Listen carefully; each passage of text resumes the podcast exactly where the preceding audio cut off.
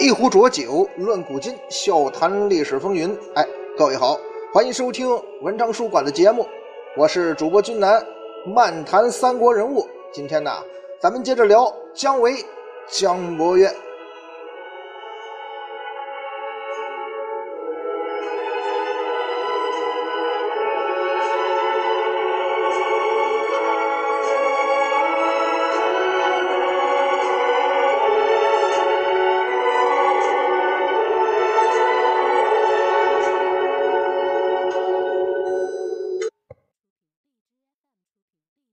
上一回咱们说到，邓艾终于是走出了阴平小道，带兵直扑江油关。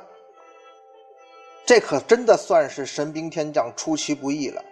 在邓艾部队到达江油的时候啊，守将马邈投降，这下子啊，邓艾的冒险成功了，他也终于可以暂时的长出一口气。《三国演义》中说呀，这个江油的守将马邈是不战而降。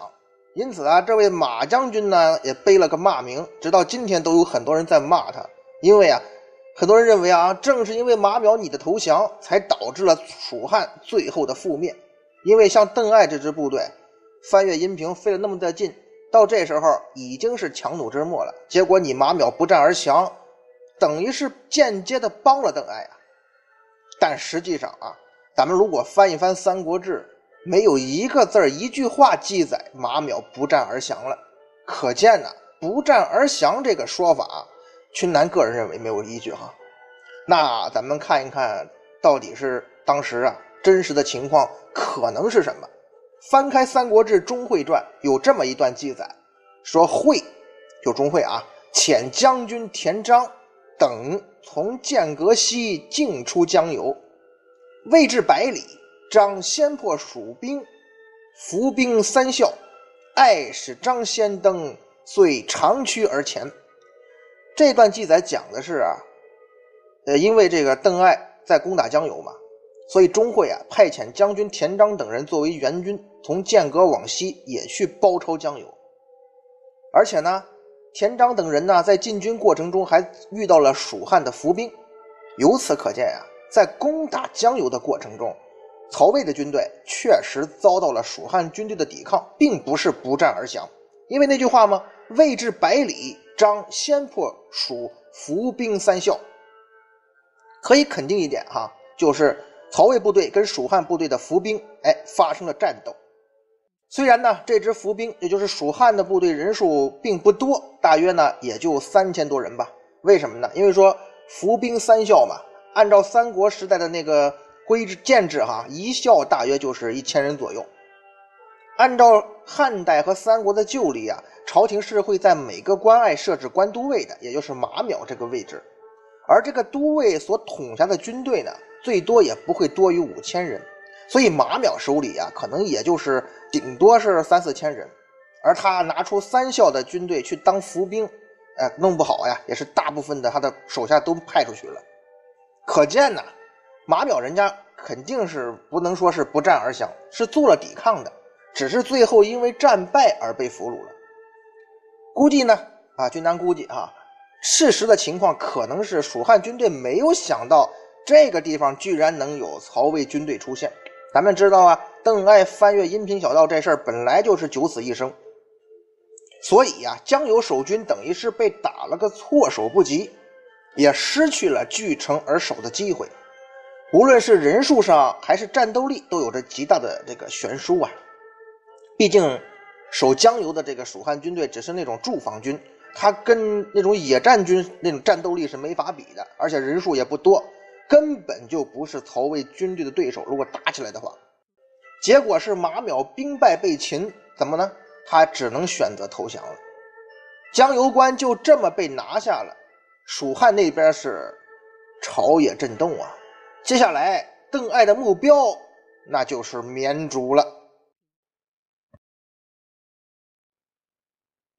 这个时候啊，蜀汉朝野上下，哎，就把希望寄托到了魏将军诸葛瞻身上，也就是诸葛亮的儿子。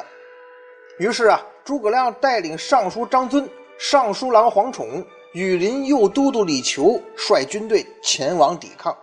这。是蜀汉这个政权的最后一搏了。诸葛瞻到达福县之后呢，他却盘桓不前，他在犹豫。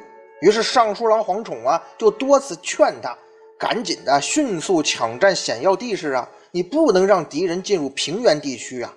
邓艾这支部队那百战之师啊，如果是说在平原地区打起来，我们不一定是对手啊。可是诸葛瞻依然在犹豫不决，没有采纳黄崇的意见。黄崇呢，因为诸葛瞻这样失策，甚至是当场痛哭啊！咱也可以理解哈，这个时候真的是家国生死存亡了，一步走错，这个国家也就灭亡了。结果就是邓艾军长驱直入，蜀汉军的前锋被他打败，诸葛瞻只得是退守绵竹。邓艾就派遣这个信使啊，送信给诸葛瞻进行诱降，大意就是你呀，如果愿意投降。我就上表表奏你为琅琊王。咱们知道这诸葛家的老家是在山东琅琊嘛。结果呢，诸葛瞻大怒啊，就把这个邓艾的使者给斩了，然后率军出战。战前，诸葛瞻就悲愤地说呀：“我这个人呐，在内不能除黄皓，在外呢不能制衡姜维，进军又不能守卫国土，我有这三罪呀。”三罪在我身，我还有什么面目再回成都呢？于是呢，诸葛瞻坚守阵地，准备决战。这时候，那个先前劝诸葛瞻抢占险要地形，但是诸葛瞻没听他的那位黄崇，到这时候了，他也激励将士：“咱们呢，决一死战吧，为国而死的时候到了。”而那位羽林右都督李求呢，就临阵受命，几个人呢？整顿军队，与邓艾展开了可以说是汉与这个魏之间的最后一战吧，也就是绵竹之战了。诸葛瞻在绵竹摆好了阵势，等待邓艾的军队。邓艾呢，派遣他的儿子邓忠从右翼包抄，派师窜从左翼包抄，前行攻势嘛。结果呢，这两路兵马都被诸葛瞻打败退回了。而且回报说呀，敌人呐难以击破，很顽强。邓艾呢大怒，他就说呀，生死存亡在此一举，还有什么不可以的？还有什么难以击破的？就要把这个邓忠和师窜俩人要斩首。当然，咱们也知道，这就是做个样子，是激励将士用的。于是两人率兵再次出战，这一回啊，曹魏军队击败了蜀汉军队。诸葛瞻、张遵等人全部战死。诸葛瞻战死了，诸葛瞻的儿子诸葛尚，也就是诸葛亮的孙子，听说这军队战败，自己的父亲也死了，就叹息说：“呀，我们父子受了国家那么多的恩惠，还没有提早斩除黄皓，结果就惨败了，还有什么面目活下去呢？”于是诸葛尚也选择冲入敌阵，最后战死。就这样。诸葛瞻的这支部队啊，全军覆没，也就是蜀汉最后的希望吧，也就这么着覆没了。而邓艾呢，则顺利拿下了成都之前的最后一个屏障——绵竹。这就是绵竹之战的大体经过。其实呢，跟后世很多那种著名的战役相比啊，确实显得有点微不足道或者不值一提吧。但是我们如果啊，回头复一下盘。咱们也做一次事后诸葛亮。君南个人认为啊，就算邓艾本来最合理的攻击方式应该是偷偷摸摸的啊，到剑阁以迅雷不及掩耳盗铃响叮当之势啊，打击姜维的后方，跟钟会形成合围，这样不就把剑阁拿下了吗？只要偷袭做得够秘密，剑阁是一定守不住的。甚至邓艾呢，你可以派上一些士兵啊。化妆成老百姓混进剑阁的关城，晚上搞一个奇袭，偷偷打开城门还不行吗？呃，中国版木马计嘛。然而，咱们也看到了，邓艾他没有选择去跟钟会呃合围剑阁，而是呢自己选择继续南下攻打绵竹，取成都。也就是说呀，这个曹魏这边啊，这将这将帅之间是一直存在不和的，两人是有矛盾的。假如假如说啊，邓艾和钟会俩人一条心，然后合力拿下剑阁，击溃姜维，然后合兵一处，大军南下，攻灭蜀汉是顺理成章，而且也是更稳的事儿。但是啊，咱们说这是更稳的事儿不假，对于邓艾本人来说，他是绝对不会这样做的。为什么呀？哦，我去合围剑阁，帮着你钟会把姜维打败，然后再大军南下取成都，那功劳都是你钟会的呀。我这是给你做嫁衣呀。我都这个岁数了，我可不干这事，我怎么着我都得搏一下。实际上啊。这种将帅不和的曹魏方面的局面，给了蜀汉机会的，也给了诸葛瞻机会的。邓艾的军队最大的弱点是什么呢？他们从阴平古道翻过来，那只是说轻兵简行啊，他攻坚能力很差，不可能带着攻城器什么的呀，连粮食都带不了多少嘛，更别说这些呃攻城的器械，估计连箭支都少得可怜。那咱们这样分析的话，如果我们是诸葛瞻。面对邓艾这样的军队，最好的战术是什么呢？那就是据险而守啊，也就是蝗虫建议的那样嘛。你只要跟邓艾这支孤军耗上十天半个月，然后呢，抽机会去找姜维求援，因为姜维那边已经把钟会给拦住了。姜维虽然兵比钟会少啊，可是剑阁地利在那儿，姜维占据的是一夫当关、万夫莫开的天险，完全可以抽一部分兵力。啊，来抄邓艾的后路，因为邓艾本身他这支部队已经是强弩之末了，到时候两下一夹击，邓艾必败无疑，甚至说必死无疑啊！啊，就算你诸葛瞻不想占据天险，你能够死守住绵竹，邓艾拿你也没办法呀。所以说呀，两个人这个时候的情况是什么呢？诸葛瞻虽然是哎。被攻打的一方，可是他耗得起，也等得起。邓艾虽然是主动进攻的一方，可是他等不起呀。所以，如果诸葛瞻，呃，学学他他父亲的老对手司马懿那招，使出足够的耐心呢，死守的话，嗯，至少可以守住绵竹，可以保证成都的安全。而且呢，如果说真的有姜维的支援部队，很可能还可以联合剿灭邓艾的突袭部队，而在耗退了钟会的大军之后，再乘胜追击，打一个胜仗也不是不可能的事儿啊。因为呢，这不就是前些年姜维那个战略布局的目的吗？由于诸葛瞻和他儿子诸葛尚啊，爷俩都是战死沙场，算是以身殉国了，所以在忠烈这一点上，诸葛瞻没有丢诸葛家的脸。所以诸葛瞻在历史上名声还是不错的，但是如果说从君南刚才说的这些方面来看呢，诸葛瞻的操之过急也是导致蜀汉最后一道防线被突破的原因，所以他的责任是很也是很大的，甚至说你与其说马邈投降是导致蜀汉灭亡的罪人，倒不如说诸葛瞻的盲目出击是蜀汉灭亡的一大罪人之一，他做的这事儿。对于那些在战场上牺牲的人，后世还是会选择原谅他们的，这也是咱们中国人的一个传统的这个价值观吧。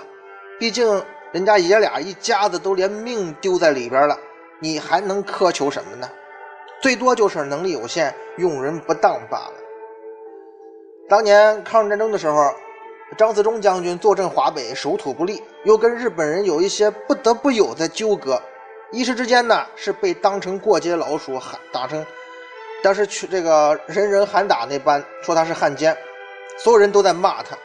于是张自忠将军只好最后选择以死报国，来洗刷自己的这个名声。其实啊，在张自忠将军牺牲的那场战斗中啊，他完全是可以安全离开的，可他心中只求一死。所谓。一战于沂水，再战于临沂，三战于徐州，四战于枣宜，终于换得是马革裹尸了，以集团军司令之位而殉国，获得了民族英雄的后世美名。但是仔细想来啊，张自忠将军的死，是否对于当时整个中华民族的抗日战争大局有利呢？这个还真是不好说呀。嗯，反正今天讲的也不是张自忠吧。所以军南也不好展开，但是我个人是持保留意见的。张自忠的问题咱们就不多讨论了。可以确定的一点是，诸葛瞻的战死固然很壮烈、很悲壮，但是非常不值得。而且可以说，你他的战死不但不值得，而且是一个大错，是对蜀汉犯下了大错。哎，有朋友会问了，那诸葛瞻他怎么会这样的不理智，而犯这样的错误呢？他即使说能力比不上自己的父亲诸葛亮，也不至于说连这点形势都看不清吧？我个人觉得啊，诸葛瞻他之所以选择这么壮烈而愚蠢的选择啊，这种战术打法，主要原因是什么呢？恰恰是他这个人，他是诸葛亮的儿子呀。哎，这么说呢，诸葛瞻也算是天之骄子了，也算是含着金钥匙出生的人。因为他的父亲曾经是这个国家最有权势的人，也是名声最好的人。虽然诸葛亮去世的时候，诸葛瞻只有八岁，但是诸葛亮无疑给诸葛瞻留下了丰厚的政治遗产。在诸葛瞻十七岁那年，他娶了蜀汉的公主为妻，成了驸马，后来被授为骑都尉。再后来啊，诸葛瞻先后担任过夜生校尉和侍中等官职。因为整个蜀汉的人士啊，从政府到民间都很怀念诸葛亮，再加上诸葛瞻这个人啊，咱们说他确实家学不错啊，精通书法绘画，而且记忆力很强。搁现在话讲，那也是个别人家的孩子那种类型啊，所以大家都很喜欢诸葛瞻这样的才思敏捷。这一点他可能跟他那个他大爷家那儿子诸葛恪差不多，都属于那种机智很很好的人啊。每当朝廷颁布一项好的政令，啊，据说啊，尽管不是诸葛瞻建议或者倡导的，老百姓们也都会传说呀，说这是诸葛大人所提倡的，实际上就是怀念诸葛亮嘛，都纷纷的称赞诸葛瞻。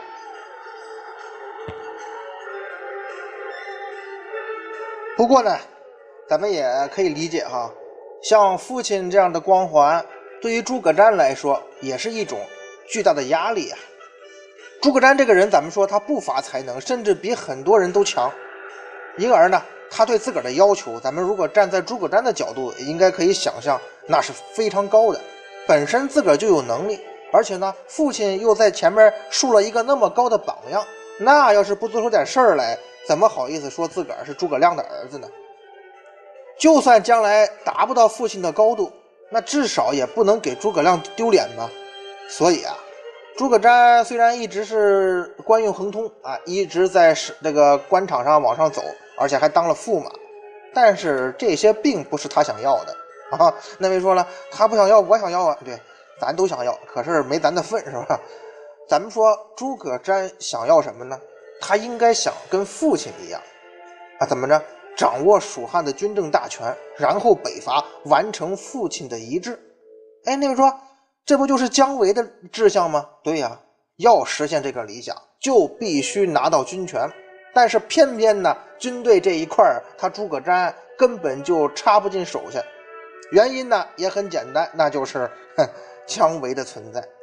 姜维也是以诸葛亮继承人自居的，他在这个蜀汉这支军队里边待了那么多年，这支军队是以姜维马首是瞻的。换句话说，诸葛瞻。是没什么机会了。也正是因为这个原因呢，所以史书也记载诸葛瞻跟姜维关系并不好。咱们想象一下，诸葛瞻对于姜维这个人那是绝对非常不服气的。为什么？说白了，你姜维是什么人呢？你就是一个曹魏的降将而已。当初你在魏国的时候，也就是个芝麻绿豆大的小官凭什么到了我们蜀汉就这么重用你？难道是我们这边没人了吗？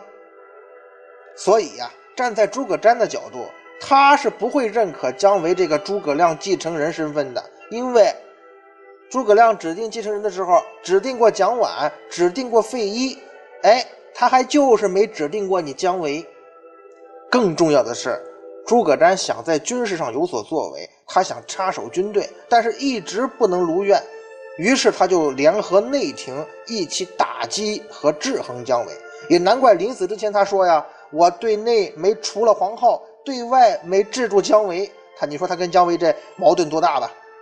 后来姜维北伐屡次败回，诸葛瞻和董厥等人都认为啊，姜维你好战无功，致使国内疲弊，给刘禅上表，要求啊让姜维啊担任个益州刺史，就是想削夺他的兵权。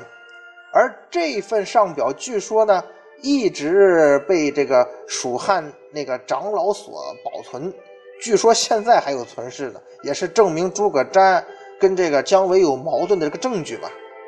但是咱们也知道。姜维在蜀汉已经待了很多年了，而且带兵多年，也有建树，那树大根深呢，实力强大。你诸葛瞻纵然是诸葛亮的儿子，你想插手军队，可不单单是把姜维整走就行了。所以诸葛瞻呢未能如愿，最终呢，所有反对姜维的势力整合出，或者说合力捧出了一位右大将军严羽，姜维是左大将军嘛，大大的削弱了姜维的权力。最终是迫使姜维远走榻中避祸。姜维去了榻中，咱们说，对于诸葛瞻来说呀，也算是个机会。你可以趁这时机去染指一下军事方面的事儿了吧？而这个时候呢，诸葛瞻的职务是什么呢？包括他战死的时候职务什么呢？魏将军。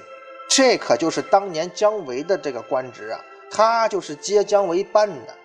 说白了，就是他要逐步的进入军队了。可是诸葛瞻运气实在是太差了，刚刚独立带兵，就遇上了这场曹魏集中全力的灭国之战。这对于诸葛瞻来说可是一个严峻的考验，当然也是一个千载难逢的机遇。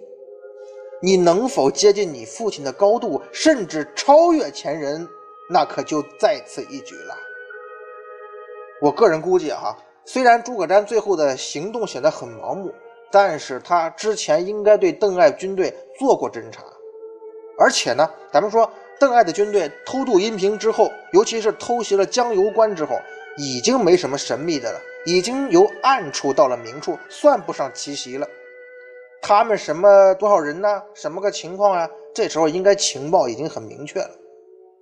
所以诸葛瞻在出征的时候啊，出征之前，他应该对邓艾军队的实力有一个大致的了解。至少有一点可以肯定吧，邓艾军队人数并不多呀，可能还还没有诸葛瞻带的人多呢。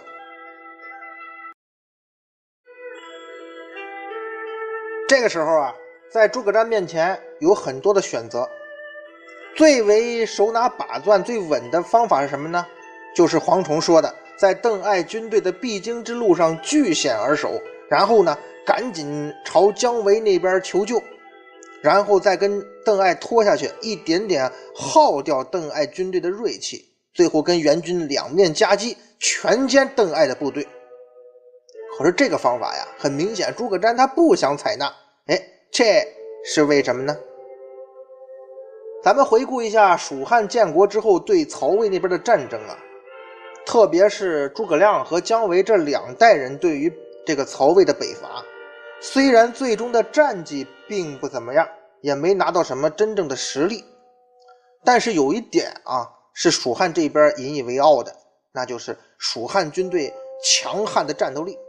因为啊，不管是诸葛亮还是姜维，在这种堂堂正正的正面对决当中啊，蜀汉的军队一直是占据优势的，以至于啊，从司马懿到司马昭，一直到邓艾。很多时候，面对这个蜀汉的军队北伐呀，不得不采取那种龟缩的拖的战术，就是靠消耗才把蜀汉军队耗退的。这一点其实很重要啊，因为咱们知道蜀汉的国力是比曹魏弱的，可是他的军队战斗力呢，却明显比曹魏要强。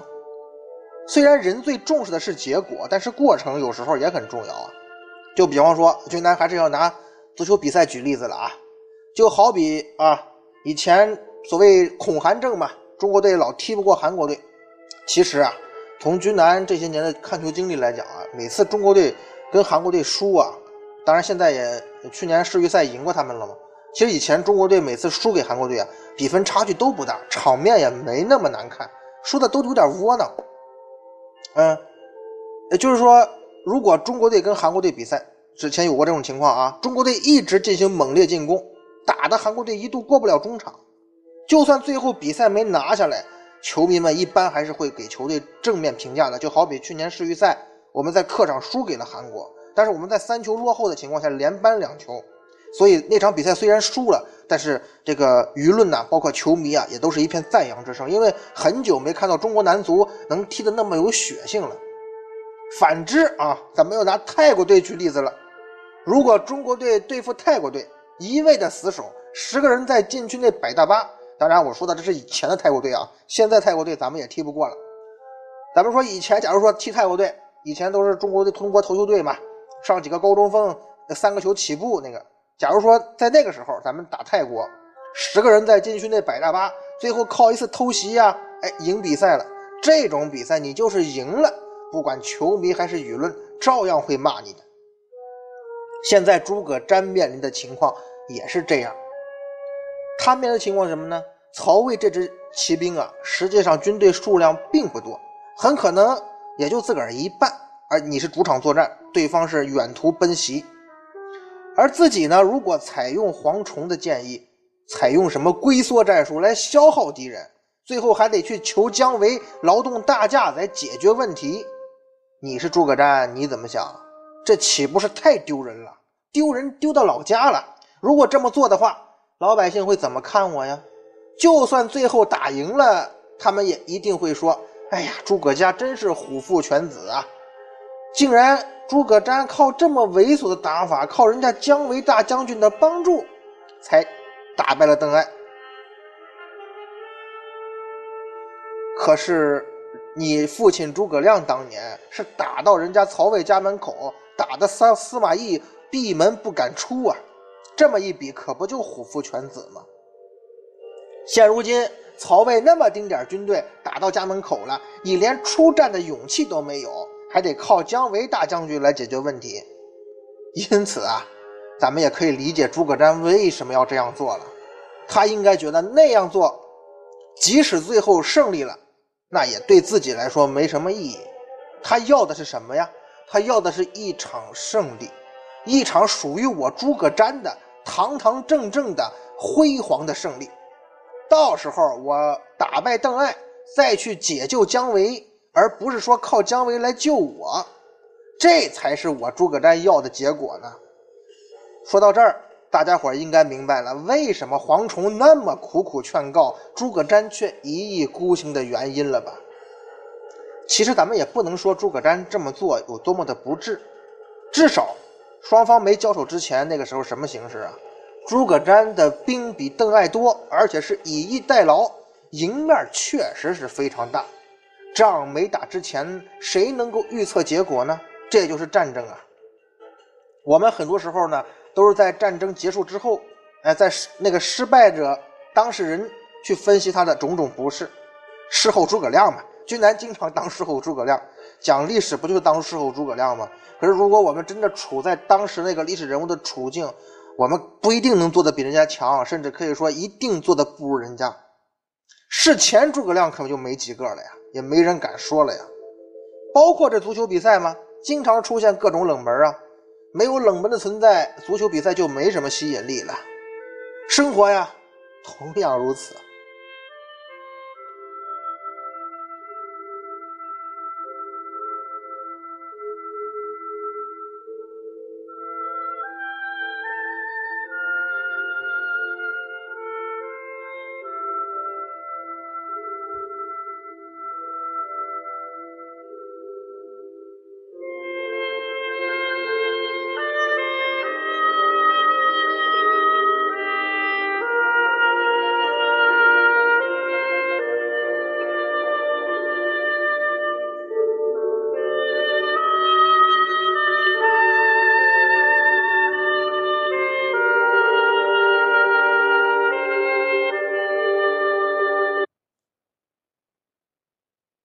节目最后啊，君南又要宣传一下自己的小网店了啊！君南在这个淘宝和拼多多都开了自己的网店，呃，店名呢叫做“那年那球那些事儿”，那年那球那些事儿，主要经营一些球迷的周边产品，像这个足球明星的公仔啊，包括这个呃钱包啊、呃书包啊，还有嗯床单啊、被套。球星的这个三件套等等吧，反正就是基本上货呢都是君南自个儿选的，就是我喜欢的东西。呃，朋友们如果有需要的呢，就照顾一下军南的生意，看我能不能早点攒够钱，我换一下录音设备啊。如果没什么需要呢，也没关系啊。呃，嗯，就是说，呃，感谢所有照顾生意的朋友吧。当然，如果没照顾的，我虽然没法感谢，但是也不会说怪大家。嗯，今天呢，呃，故事先讲到这儿，咱们下次节目接着聊，再见。